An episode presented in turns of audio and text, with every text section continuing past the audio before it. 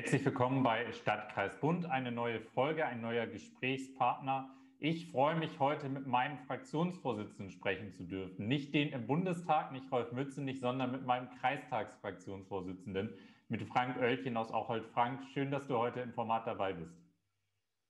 Ja, vielen Dank, äh, Dennis, dass du das möglich gemacht hast. Frank, was war das für ein, was hast du für eine Reaktion gehabt, als du einen Anruf des Landrats oder eine E-Mail bekam, dass er bei der Wahl, die jetzt im September stattfindet, nicht mehr kandidiert? Äh, du bist ja als Fraktionsvorsitzender mit als erster informiert worden. Ähm, wie hast du darauf reagiert? Ja, es war natürlich im ersten Moment schon ein gewisser Schock, weil man sich doch ein bisschen darauf eingestellt hätte, doch nochmal fünf Jahre mit äh, Jörg Bensberg zusammenzuarbeiten. Die Zusammenarbeit der letzten 15 äh, Jahre war ja wirklich hervorragend und äh, muss ganz ehrlich sagen, es war natürlich dann doch schon so, dass man ganz schön geschluckt hat im ersten Moment, weil damit dann doch im Grunde genommen etwas äh, aufgehört oder etwas aufhört fürs Ammerland, was das Ammerland in den letzten 20 Jahren ziemlich weit nach vorne gebracht hat mit ihm zusammen. Und wie gesagt, die Zusammenarbeit in den letzten 15 Jahren und vor allen Dingen in den letzten 10 Jahren einmal ja, als wir mit den Grünen und der UWG zusammen regiert haben und dann auch danach jetzt die letzten viereinhalb Jahre war wirklich äh, sehr, sehr produktiv und äh, ja, kann man nicht anders sagen. Es war in dem ersten Moment ein Schock und äh, man musste ganz schön durchschnaufen. Der nächste äh, oder das nächste, was dann danach kam, war ja dann sofort die Meldung von äh, Jens Nacke zur Kandidatur, äh, ohne im Grunde genommen, dass man miteinander sich irgendwie ausgetauscht hätte. Okay, aber ja, wir haben ja dann das große Glück gehabt, dass wir dann auch eine Kandidatin finden konnten, die wir zusammen mit den äh, Grünen und mit der UWG jetzt unterstützen, damit sie im Grunde genommen Landrätin werden kann. Und da war der Schock dann nicht mehr ganz so schlimm, muss ich sagen. Und ich habe auch äh, nach einem Gespräch mit äh, Jörg durchaus Verständnis für seine Entscheidung und äh, kann das voll nachvollziehen, dass er äh, jetzt zu diesem Zeitpunkt gesagt hat, er möchte jetzt aufhören. Du hast es gerade gesagt, ähm, Jens Nacke kandidiert für die CDU und wird ja auch äh, nur von der CDU unterstützt. Karin wird getragen von dem Bündnis. Ähm, die Grünen sind dabei, die UBG ist dabei, Privatpersonen können sich in dem Bündnis versammeln. Welche Welch, welchen Stellenwert hat die Landrätinwahl im Ammerland am 27. September, auch für die Zusammenarbeit im Kreistag aus deiner Sicht?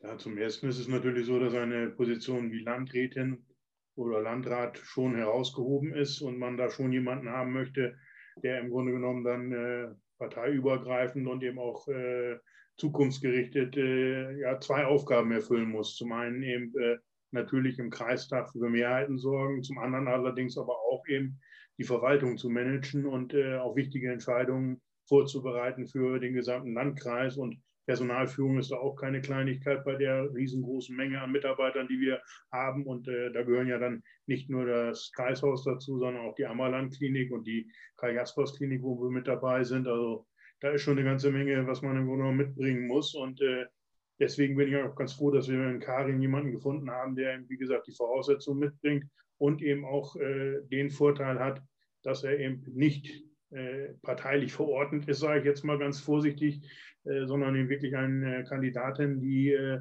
ja im Grunde genommen auf alle zugehen kann und mit allen zusammen dann auch äh, die Zusammenarbeit suchen kann.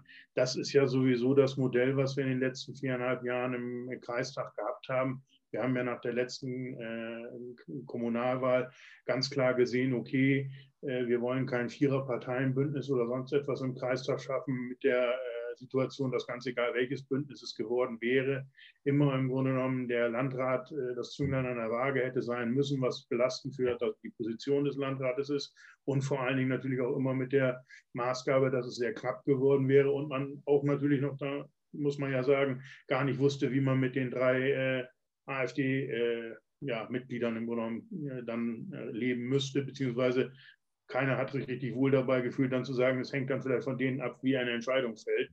Das haben wir ja dann sehr gut hinbekommen. Du warst ja auch mit dabei bei dem Prozess, Dennis. Ja, ja. Und das waren wirklich, wirklich sehr gute Entscheidungen, dass wir dann gesagt haben, okay, wir gehen den offenen Dialog mit allen Fraktionen und haben ja das auch wirklich viereinhalb Jahre jetzt sehr gut geschafft, dass man eben wirklich problemorientiert an die Sachen rangegangen ist. Jede Fraktion konnte ihre eigenen Anträge einbringen, musste sich Mehrheiten dafür suchen.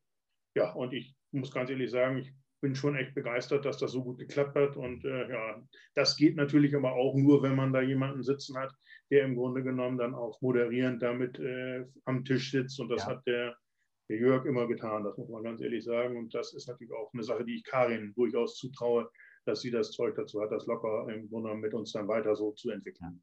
Du hast die drei von der AfD gerade angesprochen. Ich meine, die sind ja alles, aber keine Alternative im Kreistag, weil Anträge, glaube ich, keinen einzigen in fünf Jahren Kreistagsmitgliedschaft, Wortbeiträge in Haushaltsdebatten oder so, Fehlanzeige. Also politisch einbringen wollen die sich nicht. Ich habe immer das Gefühl, die kommen nur, weil es ein Sitzungsgeld gibt und am Ende was Schönes zu essen. Ähm, aber so, so wirklichen Input nehme ich von denen zumindest nicht wahr. Aber du hast gerade nochmal auch dargestellt, wie das Konstrukt ist, dass es ja keine festen Mehrheiten gibt, wie in, wie in anderen Kommunalparlamenten, sondern dass man im Zweifel auch in einer wechselnden Mehrheit arbeitet. Ähm, wie ist das als Fraktionsvorsitzender? War das leichter, als es dieses Grün-UWG-Bündnis gab? Oder ist es leichter, jetzt immer zu gucken, wie kann ich meine Fraktion auch positionieren? Ähm, suche ich mir eine Mehrheit oder akzeptiere ich, dass sich andere Mehrheiten gefunden haben? Was macht dir als Fraktionsvorsitzender mehr, mehr Freude? Ich sage mal, was äh, mir, mir, Freude macht, ist tatsächlich, dass der Austausch vor den äh, entsprechenden Entscheidungen einfach miteinander sehr harmonisch ist, dass man sich einfach wirklich dort im Grunde genommen vorher einmal austauschen und auch die Fachausschüsse im Grunde genommen eine ganz andere Wertigkeit bekommen haben. Da wird inhaltlich sehr viel im Grunde genommen vorbereitet und äh, also wir haben sehr gute Erfahrungen damit gemacht, dass wir vor einer Fachausschusssitzung dann auch interfraktionell im Grunde genommen zusammen an einem Antrag gearbeitet haben. Beste Beispiel wäre jetzt zum Beispiel die, die jetzt anstehende Verabschiedung der Jugendförderrichtlinien, die wir neu aufgesetzt haben. Wir haben als SPD den Antrag gestellt, weil wir gesagt haben, da muss etwas mehr passieren für die jungen Leute, dass die Jugendfreizeiten besser bezuschusst werden. Das haben wir getan, bevor Corona kam. Aber jetzt, wie gesagt, ist es noch wichtiger. Es hätte ein bisschen länger gedauert in der Entscheidungsfindung im Grunde genommen. Aber jetzt sind wir dann so weit gewesen, dass wir einen Arbeitskreis gebildet haben, vor der Fachausschusssitzung und dann im Grunde genommen uns bei dieser Arbeitskreissitzung angenähert haben und ein Ergebnis haben, mit dem wir als SPD gut leben können. Ja. Vor allen Dingen aber ein Ergebnis haben, das dann eben einstimmig jetzt durch den Kreistag sicherlich gehen wird, wo dann alle Jugendlichen, äh, die auf Ferienfreizeiten oder auf äh, andere Freizeiten in ihren Vereinen und Verbänden dann praktisch äh, ja, damit unterwegs sind, dass sie dann besser gefördert werden als in der Vergangenheit, ist nochmal wichtiger geworden jetzt durch Corona, weil gerade diese Generation der jungen Leute, muss man ja ganz ehrlich sagen, gewaltig äh, mhm. gelitten hat in den letzten anderthalb Jahren. Lass uns mal über eins deiner, deiner Themen sprechen. Äh, ÖPNV, öffentlicher Personennahverkehr. Ähm, wir diskutieren ja momentan ganz viel über Verminderung von CO2-Ausstoß und ganz oft wird ja die Debatte auch zugeführt, ja, du machst den Benzin einfach teuer, dann fahren die Leute schon mit dem ÖPNV. Ähm, in, Oldenburger, in Oldenburg mag das sogar in Teilen funktionieren, weil du wirklich gutes Busnetz hast. Im Ammerland ist es ja immer noch ein bisschen anders. Ähm, auch teilweise auch wirklich schwieriger, ähm, eine gute Busverbindung zu bekommen. Ähm, wo siehst du da Entwicklungspotenzial? Wie schaffen wir es, dass auch im Landkreis Angebot, Angebote im ÖPNV ausgebaut werden können? Oder sind wir an einem Punkt, wo man sagen muss, das macht in so einer Fläche wenig Sinn? Das ist ein sehr schwieriges Thema, weil man ÖPNV ja auch immer zusammenkoppeln muss mit der Schülerbeförderung. Und die Schülerbeförderung geht ohne Busse überhaupt nicht. Das ist schon mal die Grundlast, die wir immer haben werden. Und äh, der Bereich äh, busgebundener äh, ÖPNV ist in den letzten 15 Jahren gewaltig ausgebaut worden. Wenn ich mich da äh, umgucke zu, äh, im Vergleich zu anderen Kommunen, stehen wir als Landkreis da ganz gut zurzeit mhm. da. Ja. Sicherlich ist die Vertaktung noch nicht so, wie man es idealerweise wünschen würde. Äh, da haben wir jetzt einige Probebetriebe aufgenommen. Vor drei Jahren sind wir mit einem äh, Projekt gestartet und letztes Jahr dann nochmal wieder, äh, nee, vorletztes Jahr dann nochmal wieder etliche Linien dort noch mit dazu genommen, um eben eine bessere Vertaktung zu erreichen. Das Entscheidende beim ÖPNV ist tatsächlich, der Kunde muss nicht überlegen müssen, wann kommt da irgendwann mal ein Bus an meiner Haltestelle, sondern er muss einfach wissen, jede Stunde fährt da ein Bus immer zur selben Zeit. Und dann ist das A, eben einfach kundenfreundlich und B, natürlich dann auch so, dass es dann auch eine Alternative zum Auto darstellt. An, an, an, alle Städter, du hast gerade gesagt, einmal in der Stunde fährt da ein Bus. Also das sind die Ansprüche, die man auf dem Land hat. Ähm, das ist ja für, für, für Leute, die in, in, Städten wohnen, wo der Bus im 5- oder 10-Minuten-Takt kommt, äh, eine un, vollkommen unvorstellbare Taktzahl. Aber das ist ja das Niveau, von dem wir kommen, über das wir diskutieren. Ich wollte es nur noch einmal betonen. Ähm, hm. Ich finde, das kann man nicht oft genug betonen. Ja, das ist wirklich so. Und wir sind ja noch längst nicht so weit, dass wir auf allen Linien diesen Stundentakt haben, obwohl wir jetzt, wie gesagt, wirklich etliche Schritte unternommen haben und da auch auf einem guten Weg sind. Wenn man es langfristig weiter betrachtet, wird man sicherlich, glaube ich, in 10 oder 15 Jahren nicht äh, ohne benutzerdefinierte äh, ÖPNV-Angebote zusätzlich herumkommen, äh, um das Auto tatsächlich als Alternative zu ersetzen. Das muss man ganz ehrlich sagen. Aber das ist, wie gesagt, Zukunftsmusik. Was wir jetzt machen, ist tatsächlich erstmal zu versuchen, eine Stundentaktung hinzubekommen, die Leute auch in den ÖPNV zu bekommen. Da sind noch einige Sachen in Arbeit, sage ich mal. Und wir fangen bei den Leuten an, die äh, am leichtesten zu gewinnen sind, sage ich jetzt mal ganz vorsichtig, das sind unsere Schülerinnen und Schüler, dass wir da versuchen, in Zukunft auch das Angebot zu erweitern. Es äh, sind da ja einige Gespräche mit der Landesregierung am Laufen zwischen dem SEC-Verband und äh, der Landesregierung. Wenn das alles kommt, äh, kann ich mir vorstellen, kriegen wir 2022 da einen guten Schub. Ja, und darüber hinaus müssen wir dann immer dafür sorgen, dass wir auch die anderen Hausaufgaben machen als Kommunen. Das heißt, wir müssen dafür sorgen, dass die entsprechenden äh, Möglichkeiten für den Einstieg in den ÖPNV barrierefrei gegeben sind und natürlich auch dort für Attraktivität sorgen. Ein entscheidender Faktor ist dabei sicherlich auch, dass man sich Gedanken machen muss, äh, ja, wie im Grunde genommen dann äh, Park-and-Ride-Plätze und auch eben äh, Fahrradabstellmöglichkeiten an den Bahnhöfen und so, so geschaffen werden, dass sie attraktiv und angenehm sind, dass man sagt, okay, da stelle ich mein E-Bike dann eben einfach in einen Käfig, sage ich jetzt mal ganz vorsichtig, und fahre dann mit dem Zug weiter. Das ist ja auch eine Möglichkeit, die man im Grunde genommen im ÖPNV-Bereich hat. Äh, der Aspekt ÖPNV, was den Schienenverkehr angeht, der ist ja im Ammerland auch relativ äh, gut entwickelt, muss man ja sagen. Wir haben noch ein bisschen Potenzial. Ich bin ja ein sehr großer Freund davon, die Nordwestbahn irgendwann einmal noch weiterzuführen von Zwischenahn nach Augustfehn hin. Äh, ich denke, da sind wir auf einem guten Weg, dass wir daran arbeiten, dass das funktionieren kann. Und auch in Rastede ist ja einiges in Bewegung, was den Schienenverkehr angeht. Also von daher gesehen, die, die, äh, der Schienenverkehr läuft, der Busverkehr muss ein bisschen ausgebaut werden. Und dann müssen wir natürlich gucken, das dritte Standbein, was wir im Ammerland auch haben, was man gar nicht hoch genug bewerten kann, äh, sind die Bürgerbusvereine. Das gibt es in der Breite und in der Form, soweit ich weiß, auch nur im Ammerland. Ich bin selber Mitglied im Bürgerbusverein in Westerstede, weiß also, was alles dazugehört. Aber diese Sachen sind wirklich äh, momentan eine sehr gute Abrundung des Angebotes.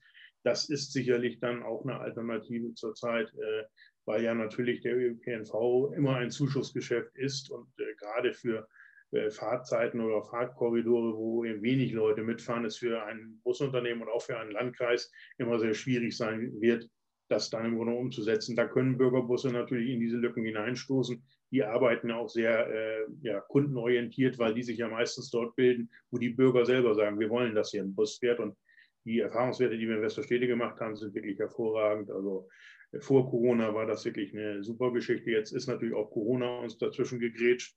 Aber gut, es fängt jetzt wieder an und ich hoffe, dass wir dann wieder im Grunde genommen auch in Zukunft das hinbekommen. Lebt aber natürlich auch von den ehrenamtlichen äh, Fahrerinnen und Fahrern, denen man gar nicht genug danken kann. Aber wir brauchen auch noch welche. Deswegen hier noch der Werbeblock. Wenn jemand in seiner Gemeinde Lust hat und er kann in fast jeder Gemeinde im Bürgerbusverein mitfahren. Das ist, glaube ich, nochmal ein wichtiger Aufruf, den ich auch unterstütze. Du hast auch nochmal die Bahnverbindung angesprochen. Ich bin da ganz bei dir. Ich bin ja auch nicht nur ein Fan davon, dass die Nordwestbahn irgendwann als S-Bahn bis Augustin fährt, sondern dass sie gerne dazwischen auch nochmal zweimal hält auf der Strecke. Also ich finde, ähm, Kaihausen ist prädestiniert mit den ganzen Menschen, die dort arbeiten, insbesondere Rügenwalder Mühle etc. Über Arten diskutieren wir ja auch schon sehr lange. Und wenn ich dann den anderen Teil des Ammerlands nehme, Hanleben ist ja auch schon eine Debatte, die wir sehr lange führen. Und wenn wir wirklich wollen, dass das eine Alternative ist, ich glaube, da brauchen wir auch mehr Halte noch auf der Strecke, dass Leute auch einfach ein Angebot ja. wahrnehmen können. Du bist da ja sehr privilegiert als Ocholter. Ähm, du kannst zum Bahnhof laufen. Ähm, da haben wir ja auch ähm, lange auch gemeinsam für gekämpft, dass dort die Bahn Geld in die Hand nimmt und den barrierefrei ausbaut. Ähm, weißt du, wann es losgeht? Gibt es da momentan konkrete Planung? Hörst du was? Also wir sind natürlich, äh, als ich bin ja auch im Stadtrat und im Stadtrat informiert worden von der Deutschen Bahn, dass die also jetzt wirklich hoffen, dass sie ab 2024 dort im Grunde genommen dann mit der entsprechenden Planung und dem Bau dann, um den Umbau dann dort anfangen wollen. Äh, das sieht zurzeit ganz gut aus. Es sind auch, das erlebe ich ja live, momentan schon vorbereitende äh, Erfassungen im Gange. Also der Bahnsteig wurde schon vermessen und auch die Signaltechnik wird jetzt nochmal genau angeguckt. Das ist ja ein riesengroßer äh, Schritt, der da von der Bahn gemacht wird. Äh, das ist nicht nur einfach der Bahnsteig, der erhöht wird und zwei Aufzüge, die wir bekommen, sondern es ist auch tatsächlich die gesamte Signaltechnik, die ja dann angepackt wird, was auch dringend erforderlich ist. Das ist ja bei der Bahn ein generelles Problem, dass es dort einen entsprechenden Sanierungs- oder Investitionsstau gibt, sage ich mal. Äh, unsere Signalanlagen, die wir haben, die also unsere Schrankenanlagen steuern, sind aus den 70er Jahren. Und äh, man muss schon sagen, wenn da irgendwas mal nicht in Ordnung ist, dann wird es schon schwierig, jemanden zu finden, der sich noch ein bisschen damit auskennt, was man da dann vielleicht noch machen kann, wenn es ihm nicht nach dem Schaltplan genau geht. Ja. Sage ich mal ganz vorsichtig. Aber ja, deswegen bin ich auch sehr dankbar, dass du dich damals dafür eingesetzt hast, dass wir da im Grunde mit Niedersachsen ist am Zug, doch mit Olaf Lies als Wirtschaftsminister das hinbekommen haben, dass wir da eben jetzt mit dabei sind. Und äh, ja, wie gesagt, das ist fürs Ammerland ja dann so, wenn wir äh, dann an und August Fehn dann im Grunde barrierefrei sind, sind alle Haltestellen, die wir haben im Ammerland barrierefrei. Das ist schon mal eine sehr gute Quote, was den ÖPNV im Schienenbereich angeht. Du hast den, die alte Technik bei euch angesprochen, aber ihr könnt ja noch ein bisschen älter. Ihr habt ja auch noch eine Museumseisenbahn, die zwischendurch nochmal ausfährt. Ähm, ich, ich glaube, es war der vorletzte Sommer, wo wir ja auch massiv mit der Bahn darum gerungen haben, ähm, dass sie Möglichkeiten eröffnet, dass sie auch weiterfahren kann und nicht von Kosten zerdrückt wird. Und die Bahn ist uns ja wirklich Riesenschritte entgegengekommen. Und dann ja. habt ihr es in den Stadtrat bekommen. Und was ist dann passiert, Frank? Ja, das ist ja dann manchmal so, dass es äh, immer am lieben Geld dann ein bisschen hakt. Und wir haben bei uns in Westerstede ja die Problematik, dass äh, ja die schwarze, also dass äh, man die Deckelung im Haushalt und möglichst die schwarze Null eigentlich gerne hätte. Und dementsprechend äh, ist man dann natürlich, was Investitionen und Kosten angeht, dann von Seiten der CDU und FDP sehr vorsichtig. Die FDP war eigentlich eher noch ein bisschen mehr auf unserer Seite, sage ich mal, aber war dann in ihrem entsprechenden äh, Zwang als Mitregierungsfraktion dann verhaftet, sage ich jetzt mal so unter uns, sodass wir dann tatsächlich eine sehr, sehr emotionale Ratssitzung hatten, wo es darum ging, ob wir uns dort einbringen äh, und in welcher Höhe. Ich hätte mir gewünscht, dass wir nach dem, was du und die Bahn im Grunde als Vorleistung erbracht haben, gesagt haben, okay, wir müssen jetzt noch ein paar Jahre durchhalten, weil auch da ist es dann so, wenn die Technik im Bahnhofsbereich umgebaut wird, dann wird auch diese entsprechende Weiche gleich mit erledigt und umgebaut, sodass es dann nachher eben einen einfacheren Betrieb und auch eine geringere Belastung für die Museumseisenbahn darstellt, dann auf das Hauptnetz zu kommen. Äh, wie gesagt, ich war begeistert von dem Gespräch äh, mit den Leuten von der Bahn. Die ersten Gespräche waren nicht so gut, aber als du dich dann eingeschaltet hast, kam Bewegung in die Sache und äh, das Ergebnis, was die nachher uns dann vorgestellt haben, ja auch hier in Ochold, wo wir einen Ortstermin hatten, und was wir dann ja auch als entsprechende Grundlage für unseren Ratsbeschluss hatten, das war von der Bahn her wirklich so, dass ich sagen muss, mehr hätte ich mir von der Bahn nicht erwartet. Ich hätte mir ein bisschen mehr Unterstützung von Seiten der Stadt erwartet. Die Museumseisenbahn hat dann tatsächlich im Grunde genommen gesagt, okay, es geht um ihre Existenz und hat dann ihre Rücklagen angegriffen, um im Grunde genommen diesen Betrieb äh, zu ermöglichen bis 2024, in der Hoffnung, dass dann eben, wie gesagt, die Belastungen dann äh, händelbarer wären. Aber nichtsdestotrotz, das ist ja momentan auch wegen Corona natürlich ein Riesenproblem, ist so eine Museumseisenbahn natürlich immer eine Einrichtung, die Unterstützung braucht. Und äh, bin auch froh und dankbar dafür, dass du ja gesagt hast, du willst auch nochmal gucken, ob man den Museumseisenbahnen ja. insgesamt in Deutschland nicht vielleicht einige Sachen erleichtern könnte. Wenn das nochmal käme, das wäre natürlich auch eine tolle Sache. Ja, ja, da sind wir dran. Ähm, dieses Format ist ja auch dafür da, um deutlich zu machen, dass Kommunal- und Bundespolitik nie voneinander losgelöst gedacht werden können. Ich finde, es ist eigentlich so ein Paradebeispiel, weil ich erinnere mich, bei dem Ortstermin mit der Bahn war da auch der CDU-Bundestagsabgeordnete. Ähm, und wir haben im Vorfeld kommuniziert, haben gesagt, wir wollen das angehen. Ähm, und die scheinen das nicht getan zu haben. Und dann positioniert sich der Bundestagsabgeordnete dafür und findet das auch toll, was die Bahn da macht. Und dann fällt ihm die eigene Ratsfraktion oder Stadtratsfraktion in den Rücken. Ich finde, sowas darf eigentlich nicht passieren. Und sowas sollte auch nicht passieren, wenn man gut kommuniziert. Und deswegen bin ich immer ganz dankbar, dass das bei uns im Ammerland ähm, auf sozialdemokratischer Seite immer so gut funktioniert.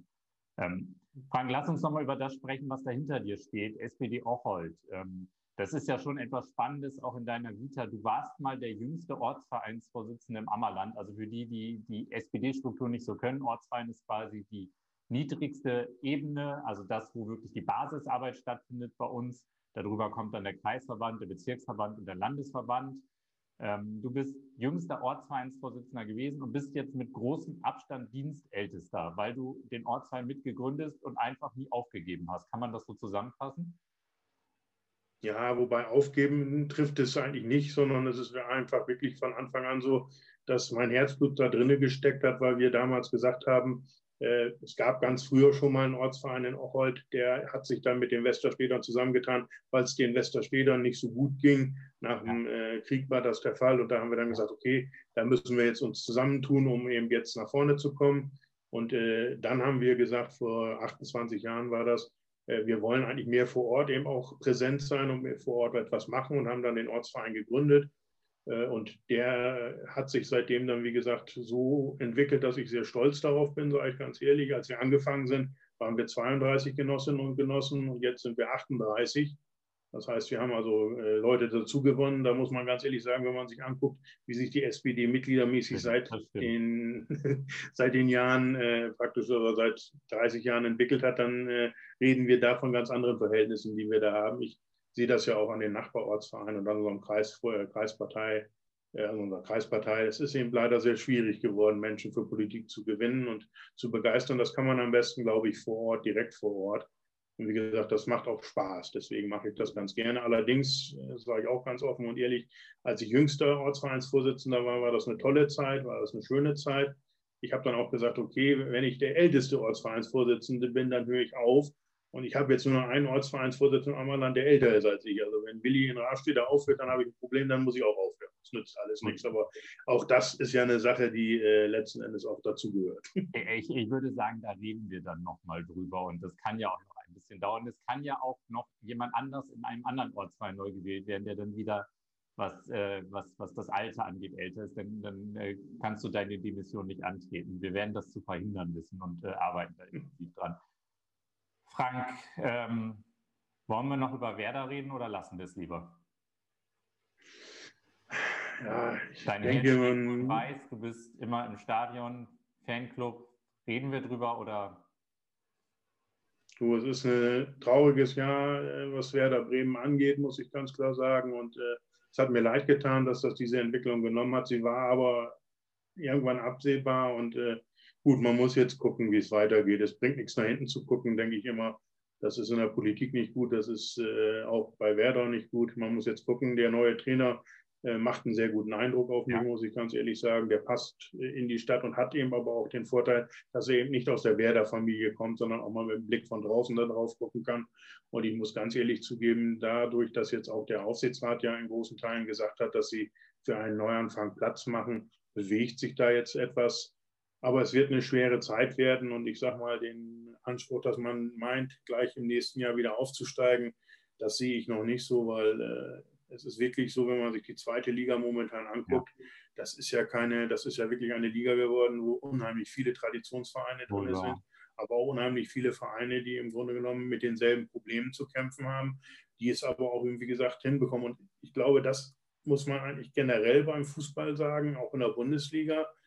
Äh, abgehoben ist vielleicht München und vielleicht Dortmund, aber ansonsten ist es tatsächlich so, es geht heute wirklich nur, wenn man 100 bis 120 Prozent Leistung auf den Platz bringt. Und das gilt für jede Mannschaft. Und äh, das ist eben ein Punkt. Und das ist in der zweiten Liga auch so. Die, ich glaube, die Mannschaften sind wesentlich stärker zusammengerückt, was die, mhm. was die spielerische Qualität angeht. Und äh, ja, muss man gucken. Aber ja, ich drücke natürlich Werder die Daumen für die nächste Saison. Bin mal gespannt, wie es dann mit dem Publikumsverkehr losgeht. Das wird ja jetzt auch noch eine spannende Frage ja, zum Herbst klar. werden. Allerdings sehe ich das ein bisschen kritisch, sage ich ganz ehrlich. Ich kann mir nicht vorstellen, mit 45.000 Leuten in einem Stadion zu sitzen, wenn die vierte Welle im, Winter, im Herbst doch wieder losgehen wird. Also ich bin da eher ein bisschen verhaltensskeptisch, was die Zuschauerzahlen angeht, obwohl es schön ist, jetzt die Europameisterschaft mit Zuschauern zu erleben, muss ich ganz ehrlich ich sagen. Ich bin da optimistischer als du, Frank. Ich glaube, dass wir bis dahin äh, durch, Herden, durch Impfung Herdenimmunität erreicht haben, dass wir dann mhm. vielleicht noch Corona-Fälle haben, aber dass sie das Gesundheitssystem nicht mehr so in Anspruch nehmen, dass wir am Ende auch, auch die Freiheitsrechte wieder einräumen können. Also ich wünsche mir dieses Jahr, du wünschst es dir auch, aber ich kann mir auch vorstellen, dass wir wieder volle Stadien haben. Ähm, ich äh, glaube, das würde dem Sport auch gut tun. Das sind nicht alle die beiden Vereine, die du gerade genannt hast. Ähm, ich würde mir auch in der Bundesliga manchmal etwas mehr finanzielle Solidarität wünschen, dass nicht ähm, der Meister dann noch mehr Geld bekommt und am Ende noch mehr Abstand zu allen anderen sich erwirtschaften kann und die noch die wieder allen die Spieler wegnehmen kann. Ich glaube, da ist einiges auch im Profifußball aus dem Not geraten. Aber darüber könnten wir wahrscheinlich jetzt auch noch ganz lange diskutieren. Stundenlang, stundenlang. Vielleicht abschließend, Frank, du kandidierst wieder für den äh, Kreistag, natürlich als Fraktionsvorsitzender, auch als Spitzenkandidat im Wahlbereich Westerstede, kandidierst aber auch wieder für den Stadtrat. Ähm, in Ochol kennt dich eigentlich jeder, aber magst du noch zwei, drei Sätze zu deiner Motivation für die Kandidatur sagen, was dir mit Blick auf die nächsten fünf Jahre wichtig ist? Ja, also ich fange einfach mal beim äh, Stadtrat an. Wichtig ist mir eben, wie gesagt, dass wir in den nächsten fünf Jahren einige Sachen auf den Weg bringen müssen im Bereich äh, der Politik auf Stadtebene. Da ist durch die Deckelung eine ganze Menge jetzt einfach nach hinten geschoben worden. Das wird nicht mehr so weitergehen. Da muss man Bewegung reinbekommen. Wir haben jetzt ein Riesenbauprogramm bei der Robert-Dannemann-Schule vor. Da soll wirklich eine moderne Schule jetzt geschaffen werden.